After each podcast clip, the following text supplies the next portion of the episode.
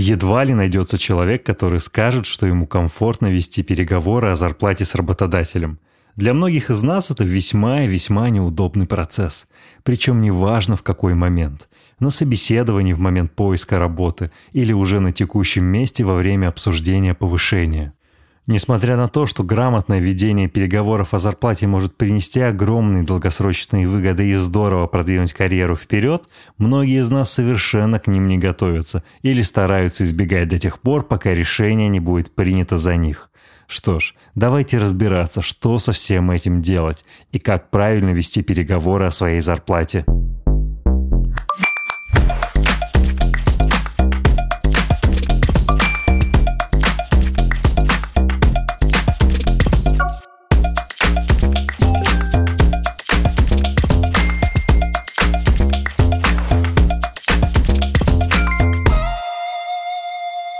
Меня зовут Антон Маслов. Я любопытный транжира. А вы слушаете «Прикладывайте».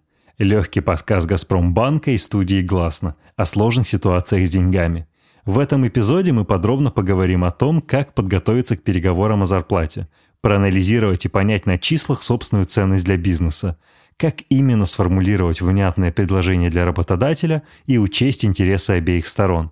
Но главное, почему в переговорах следует учитывать не только деньги, но и другие нематериальные блага, из которых складывается ваша рабочая сфера жизни. Давайте начнем. Пожалуй, первым и главным препятствием на пути к подготовке к переговорам о повышении зарплаты является наша психика – и автоматический механизм защиты, который включается, когда мы чувствуем потенциальную угрозу оказаться в не очень приятной для нас ситуации. Так мы начинаем придумывать оправдание, лишь бы не делать то, что нам не хочется. Оправдание номер один. Что, если мне скажут «нет»? Должно быть, это первое и самое главное оправдание, которое возникает в нашей голове как стоп-фактор. Шутить здесь не приходится. Испытывать страх быть отвергнутым – это нормально – это одно из естественных опасений, которое возникает в голове у человека, который что-то предлагает. Страх потерять лицо является мощным мотиватором для уклонения от переговоров. Более того, чем больше вы верите, что заслуживаете того, о чем просите, тем больше вы рискуете потерять лицо, если ваша просьба будет отклонена. Чтобы преодолеть этот страх, попробуйте полностью переосмыслить ход переговоров. Перестаньте думать о том, как плохо вам будет, если вы услышите «нет». Вместо этого подумайте о том, как хорошо вы будете себя чувствовать, когда просто начнете разговор. В таком случае вы выиграли, если ваш разговор состоялся, и вы проиграли, если продолжили его избегать. Помните, ваша самооценка не зависит от того, что вам говорят. Она зависит от того, что вы говорите и как вы себя чувствуете. Опасение номер два. Что, если на меня рассердятся за то, что я спросил об этом – Иными словами, вы опасаетесь, что переговоры могут навредить вашим отношениям. Казалось бы, почему обсуждение какой-то конкретной темы должно навредить вашим отношениям? На самом деле вот почему. Вы ставите противоположную сторону в такую же некомфортную ситуацию. Эй, никто не любит обсуждать заработную плату, и ей необходимо ответить вам «да» или «нет», иначе она потеряет лицо. К счастью, этот дискомфорт можно облегчить.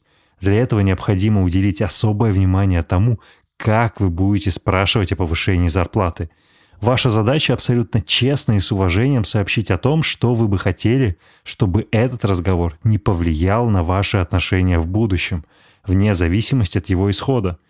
Затем выразите свою озабоченность вашим вопросом, текущим уровнем заработной платы. Попросите разрешения продолжить. И если вы получите согласие, полностью изложите ситуацию – Затем поинтересуйтесь, есть ли у вашего визави какие-либо опасения, связанные с этим вопросом. Потом предложите ваше решение. И затем вы можете обратиться ко встречному предложению. Если вы придете к решению, то подытожьте видение того, что вы обсудили. И обязательно предложите обращаться к вам напрямую, если у вашего коллеги возникнут какие-либо еще вопросы или иные опасения по поводу того, о чем вы только что договорились. Ну и в лучших корпоративных традициях продублируйте все в письменной форме в почту и дело в шляпе. Оправдание номер три. Я не привык о чем-то просить и договариваться об этом. Это одно из любопытнейших и сложнейших оправданий, потому что оно создает ментальную ловушку для человека, из которой очень сложно выбраться. С одной стороны, человек хочет изменений, а с другой не может представить себя в роли того, кто эти изменения в свою жизнь привнесет. То есть, если такой человек заставит себя вести переговоры, будучи уже убежденным, что это не входит в число его привычек, то это плохо для него кончится во всех смыслах. По моему опыту, люди, которые не считают себя переговорщиком, имеют, мягко говоря, очень узкое представление о том, кто они такие, и поэтому совершенно не понимают, какое они имеют отношение к переговорам – их ментальный образ переговорщика почти всегда воплощает кого-то агрессивного и сосредоточенного на победе в переговорах. И именно это их сдерживает. Что необходимо делать в таком случае? Во-первых, выбросить из головы образ агрессивного оратора, который ради победы в диалоге готов на все. Просто замените его изображением человека, которого вы можете рассматривать как образец для подражания в переговорах – Представьте себе кого-то успешного, на кого вы равняетесь, кто умело справляется с конфликтами и трудными разговорами о деньгах и власти. Ваш новый ментальный образ переговорщика должен быть тем, на кого вы хотите больше походить. И теперь у вас не должно быть оправданий тому, что вы не видите себя в роли переговорщика. Что ж, теперь, когда мы преодолели основные оправдания на пути к переговорам о повышении зарплаты, нам все же действительно необходимо к ним подготовиться – Исходя из собственного опыта, главное понимать, какую ценность для бизнеса вы приносите и, соответственно, на что вы ее собираетесь менять. Как это понять и корректно оценить, нам расскажет управляющий партнер консалтинговой компании Оджис Бенсон Роман Тышковский. Рома, привет. Большое спасибо, что нашел время для этой записи. Я сегодня хочу поговорить с тобой об одной очень неловкой для многих теме, о заработной плате, о том, как ее повышать, как правильно вести переговоры о повышении заработной платы и о сопряженных вещах с нею. Давай начнем. Пожалуй, первое, о чем я хотел бы поинтересоваться, не мог бы ты рассказать, как можно наиболее корректно оценить свою актуальную стоимость на рынке труда? На что следует ориентироваться и что следует держать в голове? Давай начнем с того, что рынок труда, он в какой-то мере уникален, потому что это рынок чистой конкуренции. То есть это рынок, на котором есть очень много реально игроков, угу. и на этом рынке очень сложно достичь какой-то монополии. Поэтому каждый человек является товаром, и у каждого человека есть ну, как бы своя стоимость. Угу. Следовательно, твоя стоимость зависит от того, сколько за тебя готовы э, заплатить на рынке. Банальная история. И дальше все опирается в то, насколько ты уникален – если таких, как ты, 20 человек, а спрос на них 100, угу. то это называется рынок кандидата, и ты получишь ровно столько, сколько, сколько ты захочешь, да, насколько ты можешь принести добавленную стоимость тем 20, которые в итоге получат, а 80, которые хотят, не получат. Не получат. Если же таких, как ты, 100, а спрос 20, то ты получишь ровно столько, сколько в минимальном уровне готовы будут получать 20 самых дешевых кандидатов. Разумно. Поэтому логика расчета стоимости, она привязана к твоей уникальности. И все, что я всегда говорю студентам, когда выступаю, или кандидатам, которые приходят на какие-то консультации, если вы уникальны в чем-то, угу. в своей работе, в своей истории, то вы управляете своей ценой. Если вы не уникальны, если вы комодитесь в этой части – то ваша стоимость будет ровно такая, сколько есть на рынке.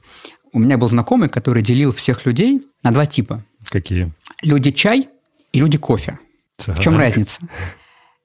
Кофе – это биржевой товар. Да.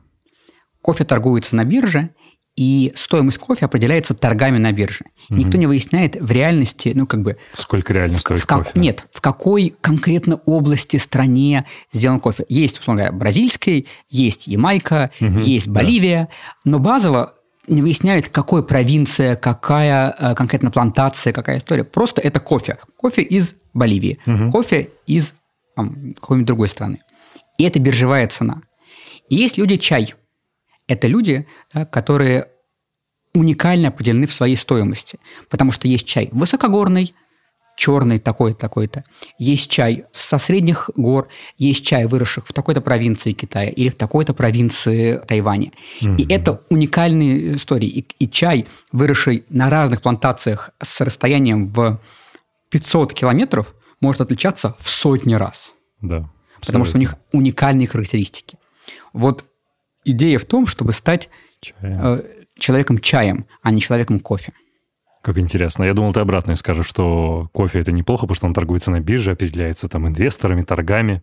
Получилось, а, что Зависит от того, чего ты хочешь, потому что чай очень сильно подвержен флуктуациям. И сегодня да. а, на пуэр огромный спрос, а потом появился на рынке Ройбуш, и все сказали, о, вау, Ройбуш, как вкусно. И все забыли ППР. И стоимость ПР с 10 тысяч долларов за там, не знаю, килограмм упала до 500 фунтов до килограмм, угу. до 500 долларов.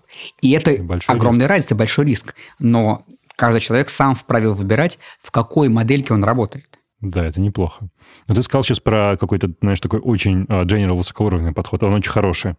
Если мы говорим прям про буквальную ситуацию, когда я нахожусь а, скажем, перед или в ожидании промоушена, например, обсуждаемого промоушена, где я в том числе могу выдвигать свои условия, или я нахожусь в ситуации найма, как мне корректно системировать вот, ну, прям цифры, с которыми мне следует садиться за переговорный стол? Какие такие, может быть, стандартные шаги мне следует предпринять? Ну, здесь, наверное, все просто. Нужно посмотреть, сколько такие люди стоят на рынке. Ну, разместить, зайти, не зайти знаю, на HeadHunter, Hunter, зайти на, на Glassdoor, на другие ресурсы возможно, поговорить с какими-то коллегами на рынке, которые занимают похожую историю, с вопросом, окей, а сколько у тебя в итоге выходит? С фиксом, с бонусом, mm-hmm. с какими-то LTI, если они есть. Тогда примерно сравнится. Есть исследования, которые делают разные компании, прайсы, Ernst Young, они тоже делают бенчмаркинги, бенчмаркинги да, как бы сколько разные люди получают на разных позициях. Это очень усредненные цифры, но пока от них тоже можно как-то плясать, и большие корпорации в том числе от них пляшут. То есть большие корпорации ориентируются на то, какие цифры дает им либо большая четверка в исследованиях, либо отдельные исследования. Mm-hmm. Мы проводим, например, для наших клиентов такие большие исследования. Они касаются только топ-менеджеров, но также мы говорим, вот смотрите, вот там в таких-то компаниях, выборка там из 30 человек, вот такой-то CFO в среднем получает вот столько без указания в какой компании, что на ну, выборка, да, да. Там, или а в такой компании, в таких-то компаниях такого-то типа, например, там, в компаниях электронной коммерции в среднем по стране вот директор да. по логистике получает вот столько-то. Да, и это уже ориентир на который mm-hmm. ты, ты можешь опираться. Третья история, ты можешь, в конце концов, сходить к хедхантерам и, походить на 2-3 собеседования, чтобы понять, ну, окей, а сколько ты вообще стоишь? То есть вот твой, твоя экспертиза, твой труд. То есть ты он можешь примерно... прям, извини, что я перебиваю, ты можешь прям задать вопрос, да, я могу перед тебя спросить, Роман, слушай, вот исходя из того, что я делаю, какой у меня есть опыт, как думаешь, сколько я Ну вот стоила? сколько люди такого типа сейчас на рынке получают? Я не, как бы, здесь просто очень важно быть откровенным, чтобы не подставлять в том числе хедхантеров. Ты говоришь, я сейчас работу, правда, не ищу, в будущем, возможно, сейчас нет. Но я хочу Но мне нужно понимать, Понятно. сколько. Сколько такие люди могут стоить. И адекватный хедхантер, если у вас с ним нормальные отношения, ну, конечно, вам, если он знает, он ответит. Потому что для него это ну, информация, которая у него в голове есть. Он может помочь вам прицениться поэтому. И дальше с этими цифрами разными собранными угу. вы идете в компанию. Но здесь еще важно, насколько компания готова это платить. Конечно. И сколько компания платит параллельным функциям, другим, не, вас, не, не вашей, не вам. Почему? Потому что компания не может позволить себе поднять деньги вам, потому что это сразу просто, да, потому что это вызывает инфляцию а, некую внутреннюю. Вызывает инф, э, не просто инфляцию, это вызывает эффект домино внутри, да. Люди же говорят, окей, если Миша за эту работу получает X, а я 0,4X, где мои 0,6? Где да? мои 0,6? Абсолютно Разумеется. верно. И поэтому повышение одного приводит к постепенному повышению угу. всех остальных. Почему компании стараются системно, особенно большие, повышать зарплаты? Ну, как они раз, чтобы они точечно. этот эффект. Конечно. Чтобы всем сразу сказать, ребят, вот смотрите, мы повышаем на 10%. Угу. Ну, это разумно, да. Кстати, никогда не думал про домино. Слишком индивидуальная модель. Скажи, пожалуйста, вот если мы говорим про прицениться, хотя это слово меня немного смущает, но в индивидуальном случае, мне кажется, исходя из личного опыта, это достаточно легко сделать и понять стоимость, а свою ценность для бизнеса, когда ты работаешь в функции, которая напрямую связана с выручкой компании. Угу. Ну, то есть я зарабатываю ну, в этом году... Да. да. То есть мой департамент, моя команда, я лично, если, там, не знаю, частный продавец, приношу компании столько-то, я хотел бы претендовать, там, не знаю, на 5, 10, 12 процентов. Но как быть и как действовать людям, собственно, которые находятся, скажем, в сайт-функциях, которые не напрямую работают с выручкой, для того, чтобы пояснять свою ценность работодателю. Ведь это же про вин-вин разговор. Также. Также? То есть искать Какая... опосредованные шаги, которые все равно влияют на выручку? Ну, конечно. Ты общаешься с людьми. Ты понимаешь, насколько твоя функция так или иначе связана с выручкой. Ты про это можешь даже говорить, выяснять. Но На выручку же влияет очень множество вещей. Конечно. И помимо выручки есть еще и другие показатели. Эффективности, пока- показатели, связанные с, с чистой маржой, а- а, которая привязана и к костам во многом, а не только к выручке. Показатели, связанные с повышением капитализации, а там может быть вообще не выручковые показатели. Да, конечно, там Да, там юнит экономика и все остальное, и так далее. Вот все эти вещи ты можешь изучать. Ну, наверное, если ты совсем ни на что не влияешь, ну, тогда тебе разговор про повышение будет сложно вести. Это очень честный ответ. Если вы не знаете, какую добавленную стоимость вы создаете для своего работодателя, то о каком повышении стоимости может идти речь? Это отличная мысль. Я, я, я очень рад, что ты это произнес под запись. И в свою очередь я бы хотел тогда, чтобы ты подчеркнул еще и тот факт, что если вы работаете так или иначе в какой-то функции, которая не напрямую влияет на выручку, то она все равно влияет на другие показатели, которые следует учитывать и держать в голове и рассматривать. Сто Потому процентов. что если вы не зарабатываете деньги напрямую, все равно бизнес от вас каким-то образом выигрывает. Ну, мы надеемся, что выигрывает. Но вообще, ну, как бы, просыпаюсь по утрам, заходя в офис, неплохо бы задавать себе вопрос, какую добавленную стоимость я создаю. Это очень серьезный вопрос. Да, но он э, легко отвечает э, как бы дальше на базовую потребность да, понимания, а сколько я стою. Ну, абсолютно. Если я создаю добавленную стоимость на 100 рублей, а хочу зарабатывать 200, то как бы не очень понятно, зачем. Зачем работодателю платить 200 за человека, который создает 100? Да, это так. Знаешь, а что еще интересно? Скажи, пожалуйста, существует ли какое-то среднее значение роста заработной платы при переходе с одного места на другое? Ну, то есть в среднем, насколько можно рассчитывать, переходя с одной компании в другую, ну, в количественном таком выражении? Ну, среднее, конечно, существует, но Ну, оно, я понимаю, что оно зависит очень оно от никак, индустрии, от никак не поможет функции. человеку. То есть, если я скажу среднее 18%, то это не будет значить для конкретного человека ничего. Потому что кому-то дадут 5, кому-то дадут э, 30, а кому-то не дадут ничего. Это прям такое жесткое среднее арифметическое, да? Ну. То есть зависит от того, как ты это выторгаешь? Ну, конечно, да. Ну, то есть, у нас все-таки сейчас рынок не очень большой, Ага. так или иначе. И э, особенно сейчас во многих позициях, пока которыми мы занимаемся, как компания, как хедхантеры, рынок кандидата. Поэтому стоимость перехода во многом связана с тем, насколько проблемная зона и насколько дорого компании не закрывать эту зону. М. Поэтому иногда можно выторговать плюс 40% к переходу, а иногда ты не получаешь ничего, тебе говорят, ну вот смотри, вот есть такая, такие деньги, у нас больше нету. Ну, то есть у нас в этом грейде, Ну, в этой больше ячейке, вот, вот там, не не знаю, от стольких до стольких, ну, мы можем дать тебе, не знаю, входной бонус X. Но мы не можем тебе повысить деньги больше. Ну, просто наша система не позволяет. И это тоже важно понимать, что в большинстве компаний, на большинстве функций, если мы не говорим про совсем уникальные истории, вы попадаете в грейд. И у этого грейда есть, э, есть сделан. Пороговые значения. Там, от, там, не знаю, 300 тысяч рублей до 360 тысяч рублей. И больше этой суммы по этому грейду вы получить не можете. И бонус там указан. К этому грейду привязана такая-то история. Возможно, какие-то сверхбонусы за какие-то сверхрезультаты, но базово вот это так. И дальше торговаться нужно не за сумму, а за грейд. Ну да. Потому что которой победить систему грейда вы не можете. Конечно, нет. Но то же самое касается и middle позиций, и каких-то high potential позиций. Ну, а я в первую очередь сейчас говорю именно про middle позиции. А, отлично. Потому что про топ-позиции там совсем уникальные штучные истории, и там компания, понимая, что там у нее всего один CFO, у нее всего один директор по логистике, или у нее всего, там, не знаю, там, три директора бизнес-юнита, потому что у нее всего три бизнес-юнита, находит решение, как конкретно этих суперлюдей, которые им нужны, или не суперлюдей, привлечь и купить. Ну, Окей, хорошо. Слушай, э, подскажи, пожалуйста, а какие нематериальные преимущества необходимо, можно и следовало бы выносить за переговорный стол, если мы говорим не только про деньги? То есть, предположим, ты мой работодатель, я с тобой обсуждаю повышение, и ну, в какой-то момент я понимаю, что здесь по деньгам мы с тобой ну, как бы у нас нет пространства для маневра, потому что грейд, потому что различные там условия, которые на это влияют. Но ведь можно всегда торговаться за что-то еще, всегда можно обсуждать что-то еще. Какие бы вещи бы ты назвал, ну, тоже важными, которые следует учитывать? Потому что мне кажется, что иногда кандидаты, сотрудники слишком зациклены исключительно на деньгах, на зарплате и на премиях. Ну, конечно, можно, наверное, 10 лет назад в России произошла монетизация льгот. Помнишь, это было слово? Монетизация Да-да-да, льгот. прекрасный термин, который везде Вот, клишировали. Да, можно демонетизировать льготы. и, по сути, перевести их обратно ну, в голове в расчете в деньги. Как правило, все-таки касается в большей степени экспатских пакетов, но даже в России. Ну, например, есть дорогие вещи. Самым дорогим, дорогим для человека являются три вещи. Четыре. Это медстраховка, то есть медицина. Это обучение.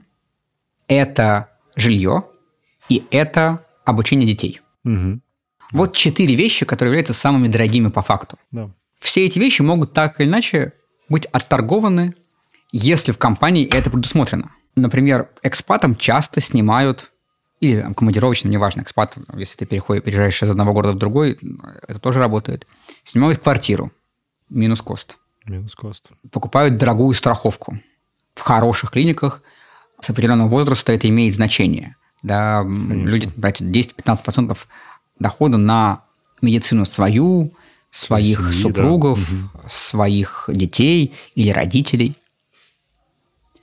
Частная школа. В России частная школа может стоить от 50 до там, 300 тысяч рублей в месяц. Угу. А если у вас трое детей, то это уже X. X3. X3 или там X2,5. Очень болезненно. Вот. И это тоже может быть частью пакета. Угу. Это как раз та расторговка, которая может быть. На самом деле дальше все упирается в то, какая у компании политика. Некоторым оплачивают обучение английскому, некоторым оплачивают э, фитнес-центр, некоторым оплачивают дополнительное обучение какое-то. Например, там, в нашей компании есть софинансирование обучения. Человек приходит, и мы э, 50 на 50 делим с ним расходы на обучение. Mm-hmm. Мы заинтересованы в том, чтобы он учился, он заинтересован в том, чтобы он учился. Навыки, да. да, мы вместе как бы делаем эту историю. И в разных компаниях разные практики на эту тему выстроены. Поэтому мне кажется важно, чтобы вы смотрели на свой баланс расходов, понимали, что в этой компании принято или не принято, угу. через призму этого смотрели на общий доход, который вы получаете. Да, это очень здравый подход классно, что ты все эти вещи проговорил, потому что действительно слишком часто люди сосредоточены исключительно на заработной плате. Я хочу плюс 10, 15, 20, 30 процентов. Если нет, то нет. Хотя, не знаю, можно еще же за дни отпуска торговаться в конце концов. Я хочу больше отпуска, мне важно отдыхать, например. И это, мне кажется, тоже такая история может работать. А еще есть компании, например, в которых есть беспроцентное судо на квартиру. Да, кстати, такие тоже существуют. И, окей, считаем на хотя бы на 3-4 года работы в компании, сколько денег мы сэкономим на, Невероятно много. на ипотеке? ну, не невероятно, но какую-то сумму. Ну, ладно, вероятно много. Да, и вот все эти вещи должны лежать на столе при расчете. Я же ведь правильно понимаю, что работодатель э, далеко не всегда абсолютно в открытую говорит о том, что у нас есть такой большой набор бенефитов, с которых ты можешь выбирать. Наверное, здесь должна быть более, более проактивная позиция у самого кандидата-сотрудника в том, чтобы предлагать возможности, варианты и калибровать этот офер. Ну, если работодатель заинтересован в тебе, то он использует разные механизмы ну, привлечения. Угу но ничто не мешает тебе спросить работодателя, а, дорогой друг, очень круто, мне очень нравится офер, да, я хотел бы понимать, какие нематериальные льготы вообще в компании существуют, угу. просто чтобы понимать, как к ним относиться, какие возможности, что вы про это думаете. Ну, да, это, опять же, честный вопрос. Знаешь, то, что мы говорим, мне кажется, следует зафиксировать, предполагает всегда очень честный, уважительный, открытый диалог. Здесь следует избегать от этой симметрии информации, когда каждый пытается выторговать больше, используя некоторый процент незнания. Наоборот, честные открытые вопросы позволят получить я вообще гораздо больше. честный открытый диалог всегда. Ну, вот, слушай, далеко плане... не все этого придерживаются, Да, Рома. но я, как бы, мне сложно советовать другое. И да, ну, я просто хотел это еще раз подчеркнуть. Слушай, а, наверное, один из таких финальных вопросов, который мне очень интересен. Существует такая практика, ну, во всяком случае, я ее видел и могу говорить, что она существует, я знаю из личного опыта, когда ты используешь офер в другой компании, чтобы получить промоушен в своей компании. Скажем так, под дулом пистолета пойти что-то выторговать. Насколько это удачная стратегия, как часто к ней можно прибегать и чего лучше не делать с этим? Ну, для начала поставьте себя на место человека, к которому пришли и положили офер на стол, сказали, ну, что будем делать дальше? Поставьте себя на, на это место. Вы... Очень неприятное место. Дальше есть вторая история. Работодатель, который сделал вам офер, потратил на это какое-то время. Силу людей, которые вас оценивали, которые встречались, тратили на это время. И если После этого вы приходите с этим оффером, и, и по вам видно, что вы его получаете только для того, чтобы торговаться. Подумайте, какую репутацию вы себе создаете на этом рынке. Ну, то есть один раз так сделать, наверное, можно. Хотя плохо, но можно. А если для вас это нормальная стратегия поведения, ну, там, в большом количестве разных хедхантинговых компаний вы будете с пометкой да, эм, blacklist. Потому что это неуважение. Это нормально. Ну, то есть вы не обязаны всех уважать. Но это неуважение к ну, человеку, который, который, людей, которые э, потратил время, чтобы ну, как бы довести вас до оффера всей той компании. А внутри твоей компании о чем это говорит? О том, что ты неблагонадежен, о том, что ты, как бы, не знаю, используешь плечо, что ты оппортунист. Ну, то есть, мне кажется, внутри ну, компании тоже говорит. Это, как бы, это же базово, это, ну, такой... Здесь очень сильно зависит от того, как это устроено. Да? А, например, как бы, ситуация. Вы пришли к своему руководителю и говорите, я, в общем, не устраивает, мне мало денег, я считаю, что я недоплачен, или я не хватает результатов, ну, в общем, чего-нибудь, там, загрузка мал, маленькая. Он вам говорит, ну, дружок, что же я могу с тобой поделать? Сам виноват, не знаю, вот иди работай, вон видишь, там по улице ходит человек-сэндвич. Будешь плохо работать, будешь как он. Говоришь, окей. Okay. И идешь на рынок и получаешь офер. И приходишь и говоришь, я ухожу, вот офер. Или вообще, я, говоришь, я ухожу. Говорит, куда ты пошел-то? Я же к вам приходил, все. Ну, а что тебе предлагают? Вот офер. Давай мы тебе дадим плюс 20% и оставайся. Ну, это совершенно одно дело, да. И это тоже плохо. Потому что, условно говоря, вы вынудили своего работодателя, не уважающего вас, не слышащего вас, да, по дулам ну, как бы пистолета увеличить вам деньги. Угу. Что в этом хорошего? Есть вообще статистика, на самом деле, показывающая, что люди, принимающие контроферы, в течение двух лет компанию покидают. Это статистика. Принимающие. Принимающие контроферы, то есть оставающиеся в компании. Да. В течение пары лет Все компанию... Потом не по своей инициативе. Потому что компания, ну, как бы, уже получила паттерн поведения. Если человек пришел до этого, сказал, я хочу уходить. Он говорит, ну, уходи.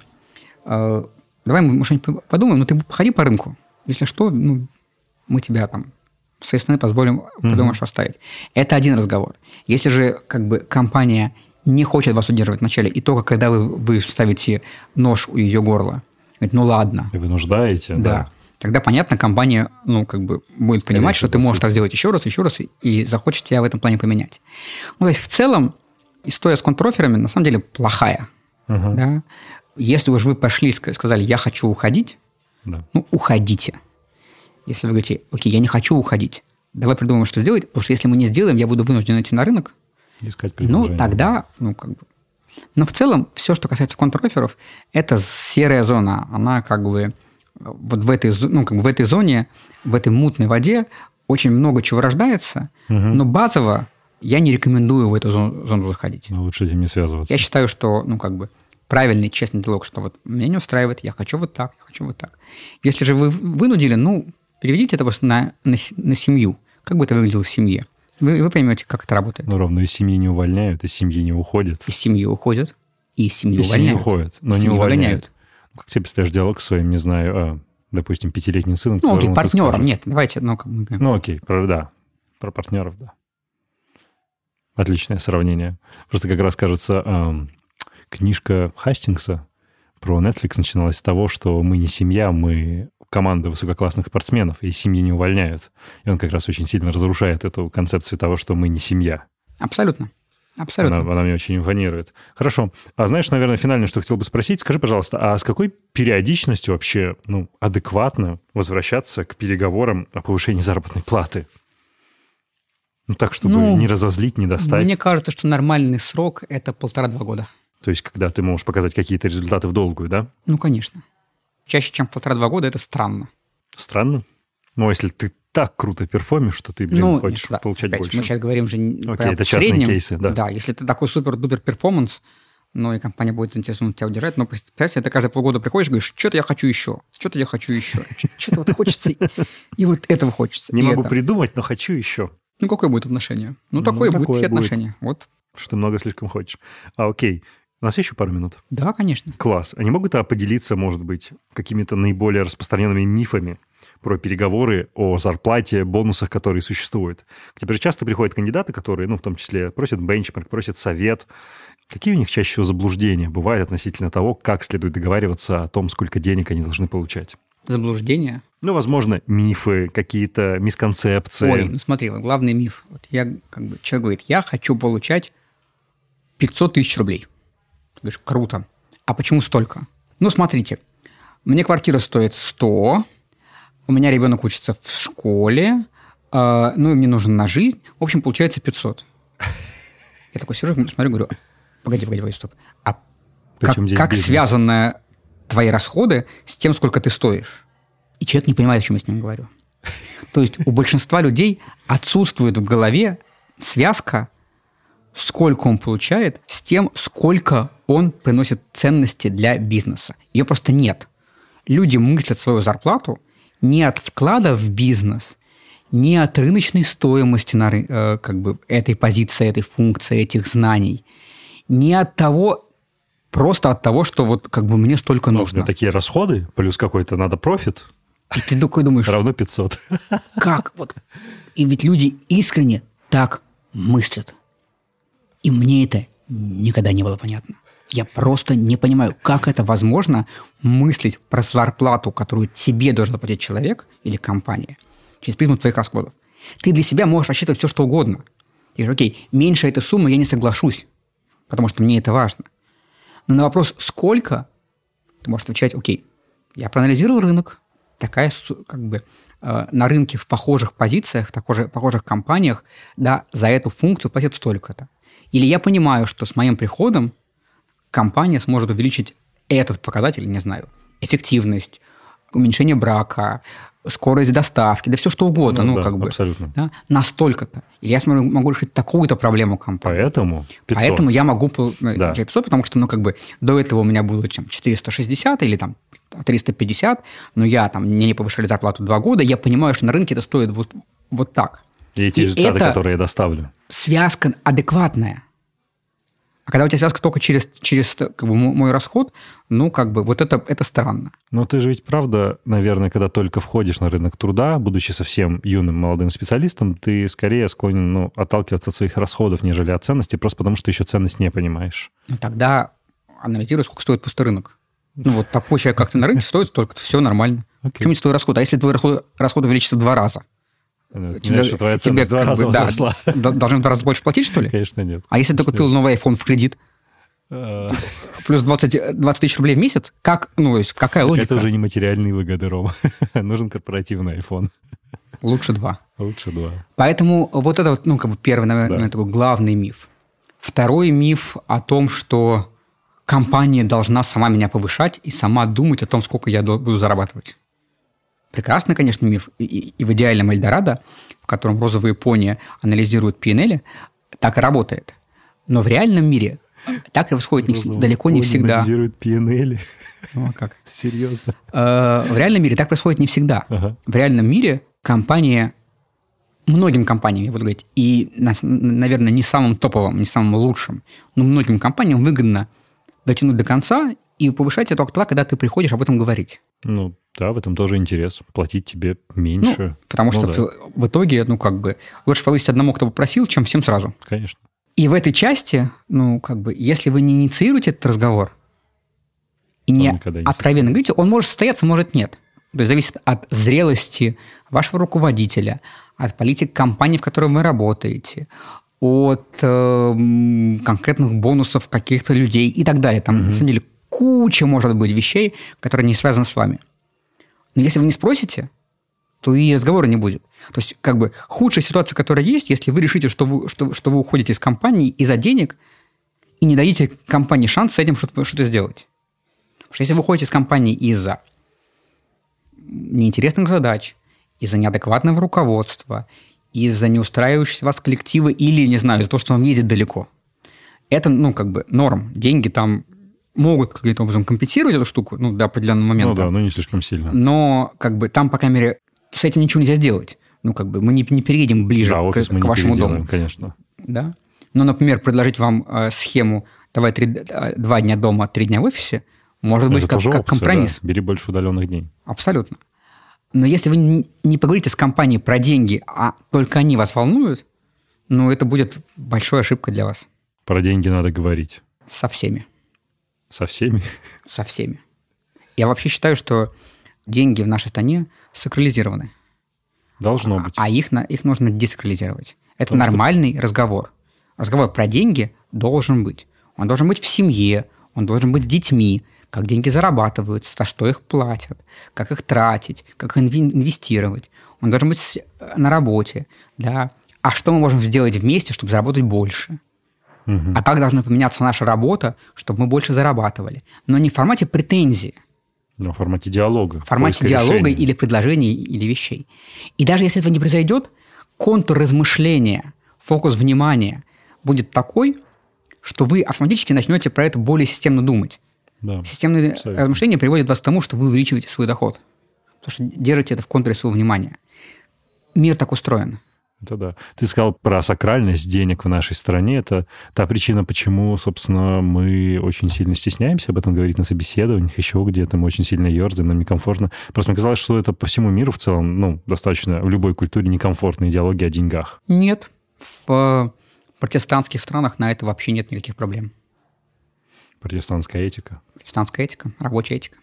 Слушай, огромное спасибо. Спасибо тебе. Ну что ж, вот мы и подошли к концу эпизода. Я абсолютно уверен, что после него вам нет и не будет равных в вопросах, связанных с переговорами повышения заработной платы. Более того, количество инсайтов, которые можно почерпнуть из мыслей и ответов Романа, просто невероятное. Уверен, что этот эпизод будет полезно послушать и вашим друзьям. Так что делитесь им, не стесняйтесь. Вы слушали «Прикладывайте» – легкий подкаст «Газпромбанка» и студии «Гласно» про сложные отношения с деньгами. Он доступен на всех подкаст-сервисах.